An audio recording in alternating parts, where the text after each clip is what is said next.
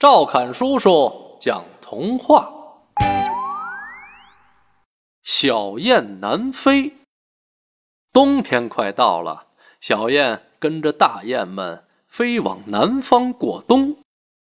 它们一块飞过高山和湖泊，也一块停下来休息。雁儿们从不分开，这是它们墨守的规则。待在一起可以保证他们的安全。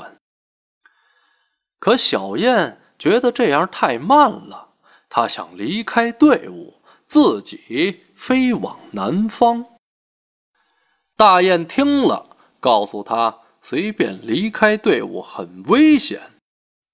可小雁呢，把好话当成耳边风，根本没听进去，还是偷偷的飞走。了，飞着飞着，他迷失了方向，急得直掉眼泪。途中还遇到了举枪向他射击的猎人，还好没被打中。他又惊又怕，非常后悔离开了雁群。